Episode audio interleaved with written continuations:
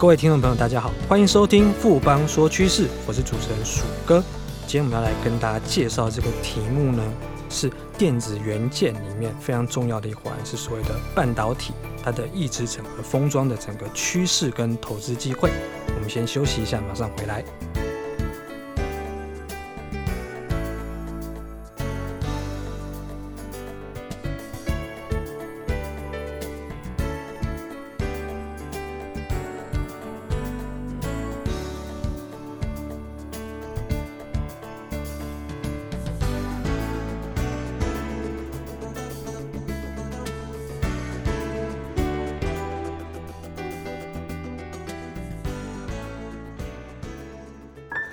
我的投资眼光真的超好，到底投资了什么？哎，快告诉我啦！当然是富邦 ETN 绩优股一把抓，追踪指数零误差，门槛低，小资族也能买哦。那我要赶快去买，富贵要人帮，ETN 买富邦。富邦证券指数投资证券经金管会同意生效，唯不表示本指数投资证券绝无风险，投资人交易前应详阅公开说明书。富邦综合证券股份有限公司经目的事业主管机关核准之许可证照字号为一零七年经管证总字第零零五三号。欢迎回到富邦说趋势。我们今天很高兴邀请到富邦投顾的资深经理张成伟，来我们聊聊整个半导体一直整合封装的趋势，还有投资机会。成伟好，鼠哥好，各位听众大家好。成伟，我们都知道说台湾在半导体的制造这一块非常的强，尤其是像比如说晶圆代工里面的台积电，它是最受瞩目的一家公司。那我们今天为什么要来跟大家来谈说所谓封装趋势这个部分呢？其实台湾拥有全球最完整的一个半导体的聚落跟专业的分工。根据统计，其实在二零一八年的时候，台湾的一个半导体的产值有二点六兆的新台币，相较于台湾全国的一个十七点九兆的一个新台币的 GDP，其实半导体就占了十五趴左右。所以我们可以看到，半导体对于台湾来说是很重要的支柱之一。过去的半导体制造，其实最主要的研发重点都是在所谓的制程萎缩，也就是根据摩尔定律，只要每隔十八个月透过制程萎缩，就可以让晶片的效能提高一倍。所以，我们常会在报纸上看到所谓的十纳米、七纳米，就是透过所谓的制程萎缩的方式，让固定面积的一个晶片能够塞入更多的一个鉴定电晶体，来提升整个晶片的效能，因为。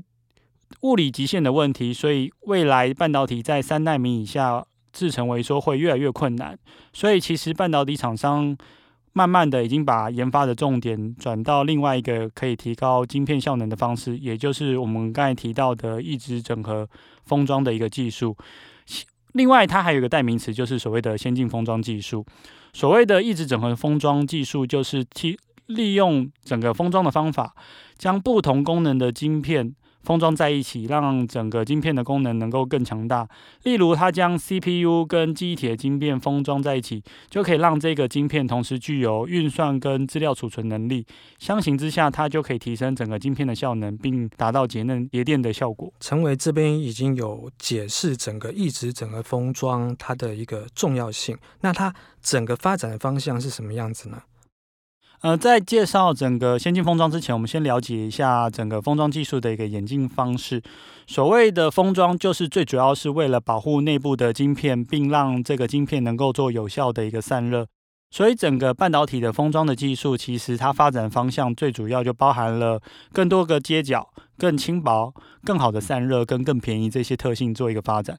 传统的封装最主要是以导线架为主，不过随着晶片功能的提升，它的接角的数量会持续的增加。所以，近期的半导体晶片业者，它就是在晶片的下方放了一个 IC 载板。让晶片跟外部的一个 PCB 的连接有更多的接角可以容纳。不过，这类的传统封装其实大部分都是以单晶片封装为主，而我们这次关注的重点的异质整合封装技术，则是希望能够把不同的晶片能够封装在一颗 IC 里面。那这时候，整个晶片系统的整合能力就变得非常的重要。我们透过异质整合封装，可以让各个晶片之间传输的距离变得更短。讯号传递的速度会变得更快，另外它也可能可以有效的缩小整个晶片的体积。一直整合封装现在目前根据它堆叠的复杂度，可分为二 D 封装的技术跟整合度更高的三 D 封装技术。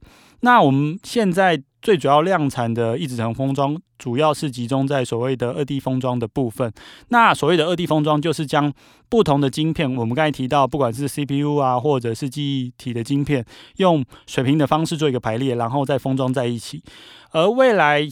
要量产的三 D 封装的话，最主要是使用垂直堆叠的方式，它其实复杂度会更高，透过钻孔或各种方式将整个晶片整合在一起。这个好处是什么？它可以大幅度的缩小整个晶片封装的尺寸，另外能够提高整个晶片的效能。例如台积电先前他们的一个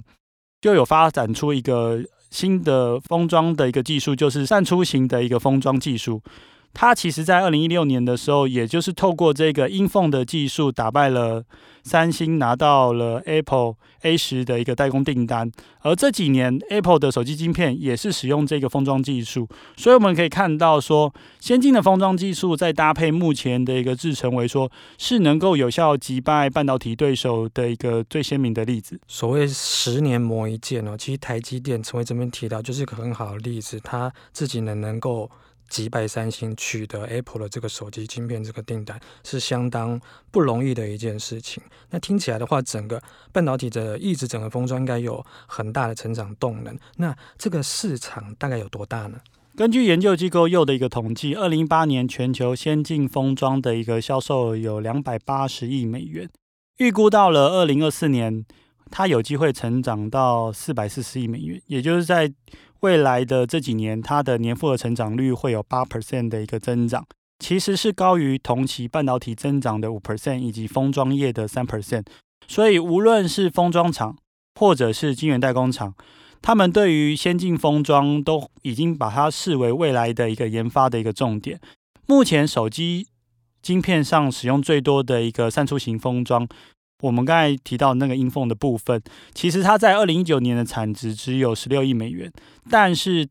经过了五年之后，到了二零二四年，基本上它会成长一倍以上，预计会达到三十九亿美元，也就是它未来的复合成长率都会有百分之二十。所以机构其实有预估到，就是说未来在这个三出型封装部分，整个晶圆代工的大厂受益会远高于专业的封装厂。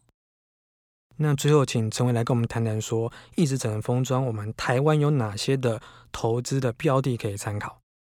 目前台湾最主要受制受益于一直整合封装的话，最主要还是我们刚才提到的晶圆代工以及封装大厂为主。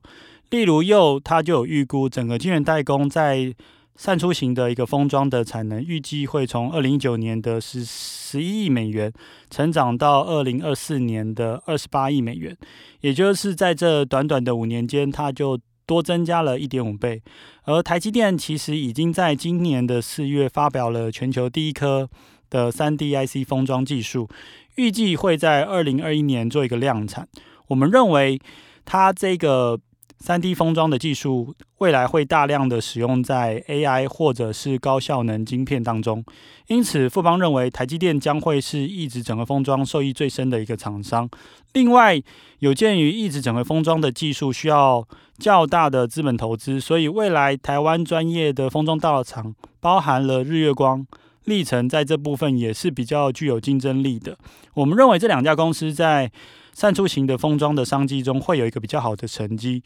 另外，在所谓的封装材料的部分的话，台湾相关的供应链包含了导线架的长华、界霖、顺德、IC 载板的南亚电、景硕，以及晶片博化的升阳都有机会受惠。谢谢陈伟今天带来这么精彩又深入浅出的观点跟分析，谢谢陈伟，谢谢鼠哥。经过今天的节目呢，相信各位听众朋友对整个半导体一直整个封装应该都有更清楚的认识了。富邦说趋势，我是鼠哥，我们下周见。